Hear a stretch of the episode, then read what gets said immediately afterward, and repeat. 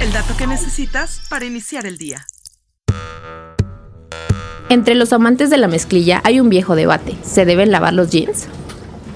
Sí, sí, cómo y con qué frecuencia. El CEO de Levi's, Chip Berg, tiene una solución al dilema. Berg dice que los jeans deben mantenerse lejos de la lavadora. De hecho, una vez asistió a una conferencia en 2014 con un par de jeans que no había lavado en más de un año.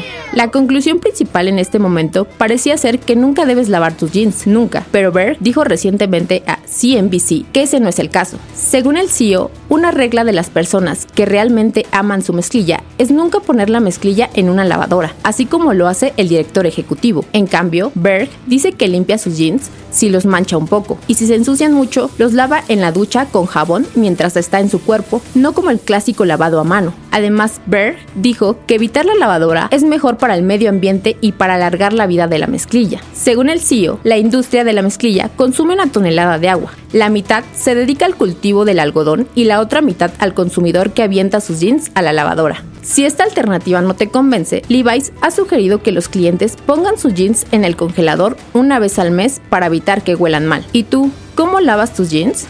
Descubre más historias en Business Insider México.